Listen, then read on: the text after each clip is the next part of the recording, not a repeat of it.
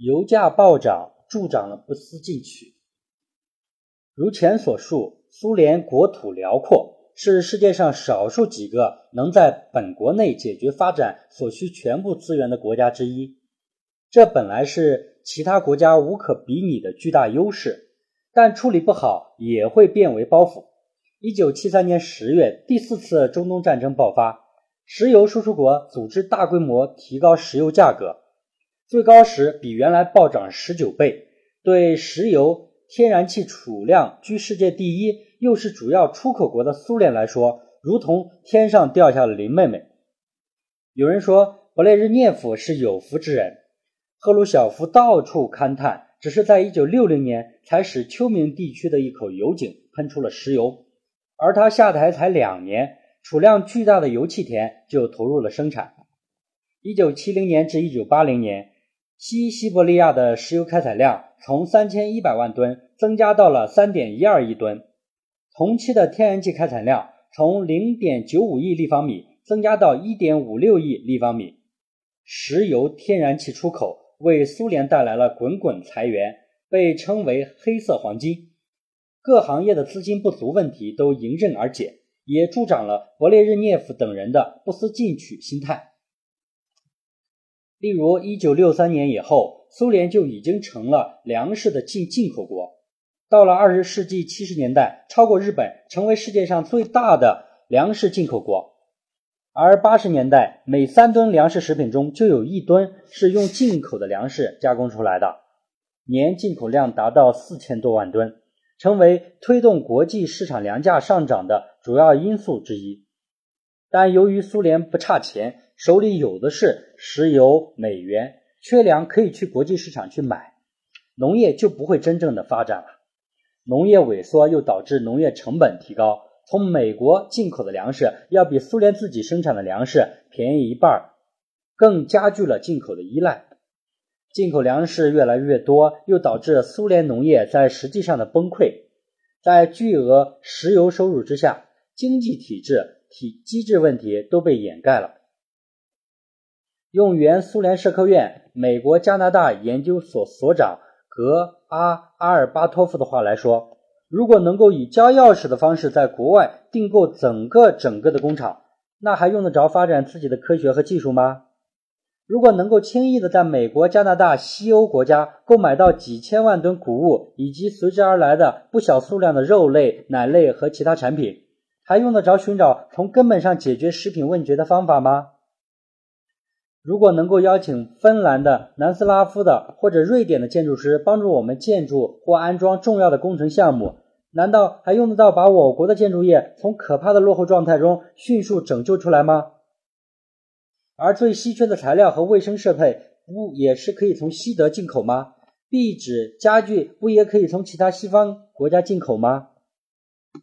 这些意外之财帮助领导逃避做出已经成熟的决策。把这些决策推到未来，推到总的情况可以变得复杂的多的情况。还有政府手里的钱多了，苏联开始兴建一大批世纪工程。由于力量分散，建设进展十分的缓慢，资源损失很大。可是从中央部到地方的领导人还不断的提出建设新的大型项目。到处上百亿、上千亿的扔钱、烧钱，好像这些钱是白来的一样。这时，不论是领导还是群众，似乎都认为了拥有了丰富的石油和天然气这取之不尽、用之不竭的自然资源，就可以衣食无忧了，而没有察觉到即将的危险就将来临，甚至已经悄悄的来临。从卫国战争结束到二十世纪五十年代末，苏联的经济增长速度一般是在百分之十左右。六十年代起，增速开始下降。一九六六年到一九七零年，即“八五”计划平均增长百分之七点一。九五计划期间，尽管获得了大量的石油收入，经济增速仍然下降为百分之五点一。十五计划进一步降低为三点九，至勃列日涅夫逝世的一九八二年，下降到了百分之二点六，达到战后最低点。一九八八年初，日本官方正式宣布。日本已经超过苏联，成为世界第二经济大国。石油收入的暴增使苏联和西方的经济技术差距也进一步拉开了，特别是在高新技术领域的差距迅速拉大。当发达国家把资金、技术从传统产业部门转向技术含量高、附加值高的新兴产业部门时，苏联却仍旧把增加重工业初级产品的产量作为赶超西方国家的战略目标。钢材、铁矿石、石油、水泥、金属切削机床等一些传统工业产品数量居世界第一。但微电子技术、新材料、生物工程等新兴产业却相当的落后。据统计，新技术革命之后，苏联一般科技水平要比西方发达国家落后十五年左右。科技落后和经济的集约化程度低，对资源需求量越来越大，然而资源开发却越来越困难。苏联百分之九十的能源资源都蕴藏在东部地区，但东部自然条件恶劣。交通不便且距离遥远，资源开发的成本免不了大大提高。二十年来，苏联石油产品成本提高百分之四十六，天然气成本提高一倍，木材成本提高百分之三十二。由于开发成本上升，开发困难也就随之增大。首先是需要大量的投资，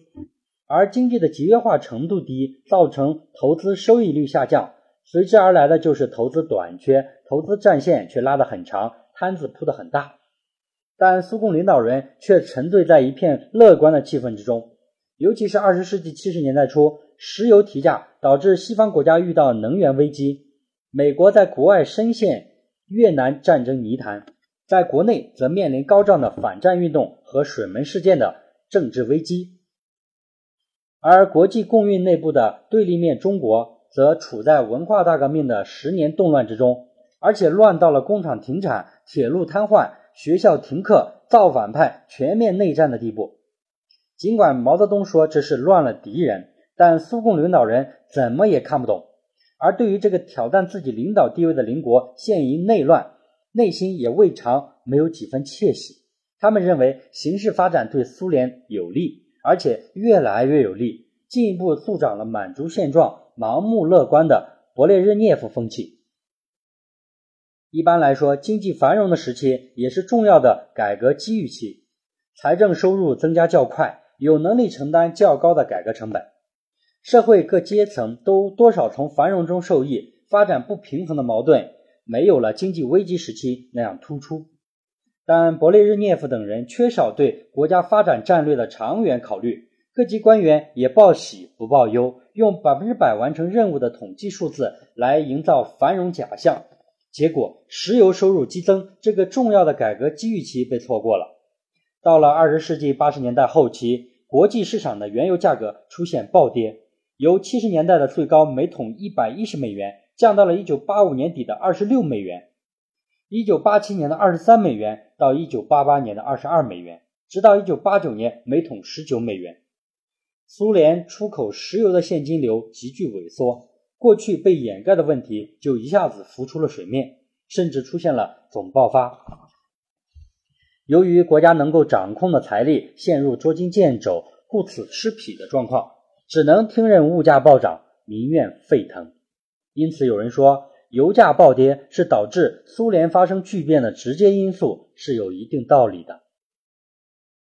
中国加入 WTO 的世纪之交时，也曾出现类似经济环境。全球经济的蓬勃发展给我们创造了庞大的出口市场，国内持续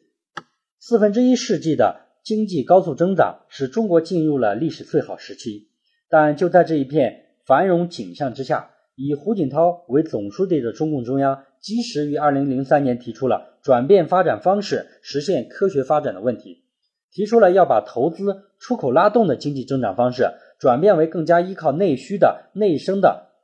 增长方式，把主要依靠资源投入和环境代价的粗放的经济发展方式转变为更加注重发展质量、保护环境的可持续发展方式。事实证明，中共党未雨绸缪，抓住了经济环境比较宽松的契机，及时的深化改革，尽管还远远没有到位。但对后来应对1998年的国际金融危机和2012年的欧洲债务危机的冲击发挥了重要的作用。